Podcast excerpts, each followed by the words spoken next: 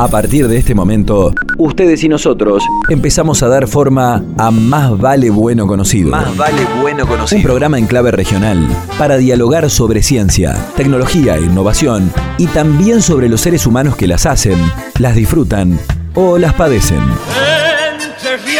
Participan de este suspiro entrerriano en la historia de la radio Silvia Tesio, Aldo Rodman, Leonardo Mare, Valeria Robín, Pablo Morelli y Mónica Borgoño. Coordinación general, Víctor Fleitas. Bienvenidos. Pasen. Busquen comodidad, por favor. Ya está al aire.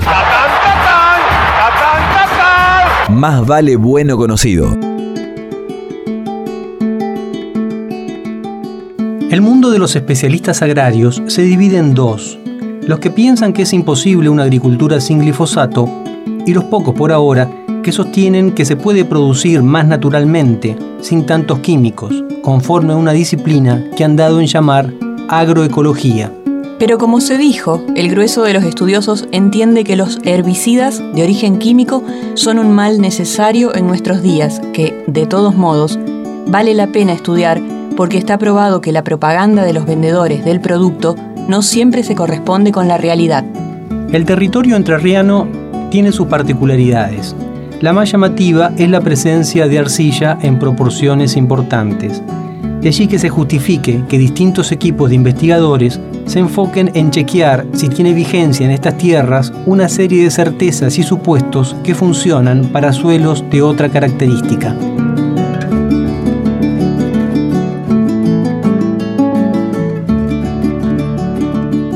En la Facultad de Ciencias Agropecuarias de la UNER, en Oro Verde, un grupo multidisciplinario está comparando muestras de vegetales y lombrices en terreno sometidas al impacto de herbicida con muestras criadas en laboratorio.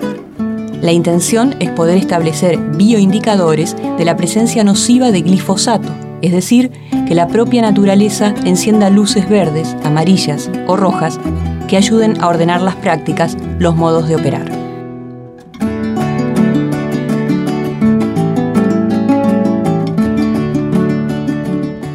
El tema puede parecerle lejano a quien no tenga campo ni lo arriende para actividad productiva alguna, pero cambiará la percepción si nos preguntamos de dónde vienen los alimentos que consumimos. Así, de pronto, un tema que incluso es abordado con una nomenclatura hasta difícil de pronunciar, pasa a ganar en familiaridad al punto tal que conviene dedicarle un esfuerzo para entender de qué va la cosa. Sobre estos asuntos tratará el programa de hoy. Así, sin más prólogo, comienza Más vale bueno conocido. Más vale bueno conocido. El simple gesto de escuchar nos vuelve más humanos. Nos vuelve más humanos. Nos ayuda a ponernos en otros lugares y desde allí, corridos medio metro de nuestros prejuicios, también podemos pensar lo que somos y hacemos.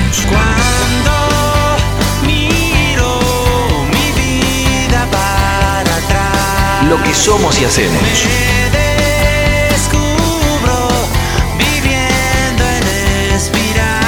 Entonces, mejor hablemos. Más vale bueno conocido. Si alguien nos dijera que estudiando plantines de vegetales y poblaciones de lombrices podríamos tener una noción clara del impacto del glifosato y prever así daños mayores, pensaríamos que nos están tomando el pelo. Pero efectivamente parece que algo de eso hay. De hecho, un grupo de investigadores de la Facultad de Ciencias Agropecuarias de la UNER está tratando de producir bioindicadores, comparando muestras en laboratorio y sometidas al herbicida en los campos. La idea es establecer alarmas tempranas que vengan a aliviar una situación de hecho. Primero, los agroquímicos se venden, los autorizan y se aplican. Los estudios llegan después. Nos van a guiar por esta galería dos ingenieros agrónomos que estudian los terrenos y lo que en ellos se produce desde la implantación de la semilla, el desarrollo del cultivo e incluso luego de su cosecha. Se trata de Jorge Serana, profesor de edafología, una materia del tercer año, enfocada en la física del suelo y la fertilidad de los cultivos, y de José Elizalde, docente de fisiología vegetal, una cátedra de mitad de carrera interesado en el control de malezas. Los invitados de hoy nos explican que el glifosato es un producto de naturaleza química utilizado para el control de las hierbas no deseadas en un cultivo. Hipotéticamente, es un herbicida de control total que solo deja afuera de su alcance, teóricamente, a cultivos producidos en base a semillas genéticamente resistentes al producto, tales como el algodón, la soja y el maíz. En su primera intervención nos cuentan por qué nos hemos acostumbrado a vincular la palabra glifosato con el riesgo.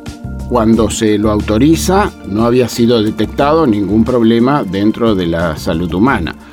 Eh, eh, con el uso masivo de estos productos que llegaron a, niveles muy, eh, muy altos en la región pampeana argentina y en otras regiones del mundo, se empezó a ver de que esto podía tener residualidad, algún efecto residual o algún efecto acumulativo. No sé, piensen ustedes que para la provincia de Entre Ríos están, el consumo anual de glifosato es de 7 millones de litros este, para la provincia. O sea, son el herbicida eh, estrella de, eh, y dentro de los agroquímicos es uno de los primeros agroquímicos que se están utilizando a nivel nacional. Entonces, este efecto nunca fue tampoco previsto de que tuviera un, eh, un consumo tan masivo y en tantas cantidades. Por lo cual, la agricultura ah, pasa, ¿no es cierto?, a ser un tema dependiente del glifosato y por eso que eso despierta alertas y algunas alarmas, ¿no es cierto?, con respecto a la situación de residualidad que antes no habría sido tan evaluada. ¿no? Se pasó en su momento con el DDT, que también tenía poco efecto o un bajo efecto sobre la población humana, pero sin embargo cuando se lo empezó a encontrar en ambientes árticos, residuos de, de DDT, empezaron también las alertas de que había entrado en la cadena alimentaria. ¿no Entonces cuando surgen estas alertas hay que prestar atención. Nos interesa conocer si el uso del glifosato es un problema que surge en el campo profesional o además es un asunto que despierta interés académico.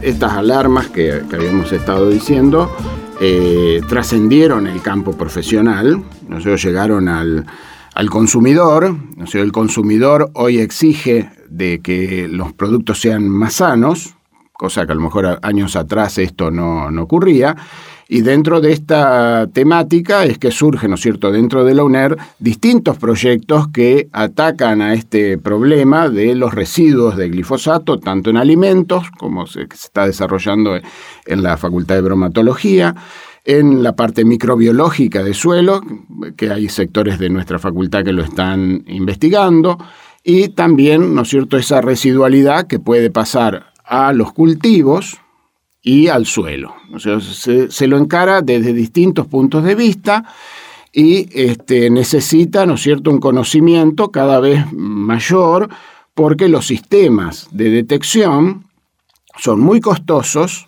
¿no es cierto?, y generalmente eh, tienen una respuesta tardía. O sea, cuando existe el problema, recién empieza a aparecer o la investigación o el aporte del conocimiento. Entonces hay que tratar de que estas alarmas tempranas se establezcan, ¿no es cierto?, con distintos métodos, que es un poco lo que estamos haciendo dentro del proyecto, buscar alarmas tempranas que estén anunciando algún tipo de efecto o problema sobre el uso de, en, en este caso particular, del glifosato. Elizalde es quien explica en qué punto de desarrollo se encuentra el proyecto, inicialmente previsto durante 36 meses.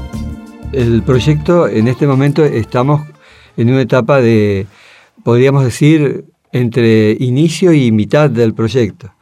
Eh, básicamente son dos campañas de, soja del cultivo sobre el cual nosotros vamos a estar eh, evaluando impactos y eh, ya tenemos prácticamente una campaña que fue que abarcó parte del 2015 a principios del 2016, que estaría cerrado en cuanto al, cultivo en sí y nosotros hemos eh, tomado, digamos, eh, muestras para realizar los estudios que estén vinculados con el proyecto. Es decir, ahora estamos en una etapa intermedia donde nos estaremos preparando para eh, cuando comience la nueva campaña, que sería en este caso 2016-2017, este, ahí también estaríamos sobre el cultivo para eh, ir viendo qué, es lo que va pasando, ¿no es cierto?, con eh, todas las aplicaciones que se realizan sobre el mismo, que, el productor en este caso realiza. Nosotros lo único que hacemos es este, tomar muestras y evaluar en base a la tarea que va haciendo el, productor eh, el impacto que, va teniendo sobre los residuos. Serana completa ahora el cuadro señalando el aporte del proyecto al conocimiento. Lo novedoso de nuestro proyecto es la aplicación de los bioensayos, ¿no es cierto? Ese sería el punto de partida donde la cátedra de fisiología vegetal había desarrollado ya sistemas de detección a través de bioensayos, en, como había explicado Elizalde, en aguas, residuales de distintos usos, embalses, este, y queríamos ver si esa metodología que se estaba aplicando era factible de ser aplicado para residuos en suelo. Entonces cambia un poco el sentido de lo que ellos se estaba trabajando específicamente en fisiología vegetal para aplicarlo a otras, a otros ambientes, este, como es el propio dáfico. Eh, en esto el, proyecto ya tenía un antecedente en, un proyecto anterior que fue motivado o impulsado desde la UNER eh, buscando respuestas interdisciplinarias a algunos problemas importantes de, que pasa la, agricultura y otros problemas de la provincia. Eh, en su momento, cuando se inicia el, primer proyecto que da lugar a este, eh, teníamos un acuerdo, de, por eso que es un grupo muy importante de gente, integrado por tres cátedras de la facultad y aparte un grupo también interdisciplinario de Santa Fe. O sea, esto hace, ¿no es cierto?, una es una de las fortalezas del, proyecto que permite participar desde la biología, desde la edafología, desde distintos ambientes, la terapéutica vegetal, con miradas críticas y observadoras sobre las problemáticas que estamos atacando. Hace una década y media que el glifosato empezó a plantear dudas. Primero hubo inquietudes entre los productores y profesionales Luego se sumó la demanda de los consumidores de los productos agropecuarios. Desde 2008 surgió la inquietud en la universidad por el hecho de que acaso sus promocionadas propiedades no fueran tantas y sus controles fueran menos efectivos. La verdad es que hasta ahora no hay una tecnología sustitutiva y esto hace que la agricultura, la, mayor agricultura que se produce en el, en el país, es glifosato dependiente. El grupo de investigadores de la UNER que integran Jorge Serana y José Elizalde hace un seguimiento de vegetales y de lombrices. Sí, las lombrices son una fuente de información fundamental. Ponen un número específico de lombrices, ¿no es cierto?, con una determinada edad, sobre eh, los tratamientos y eso se hace un recuento eh, de lombrices en cuanto a masa y cantidad y eso se va siguiendo durante toda la etapa del cultivo con cada aplicación.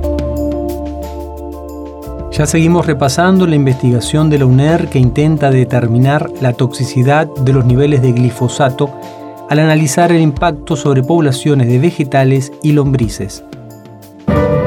Más vale bueno conocido. Más vale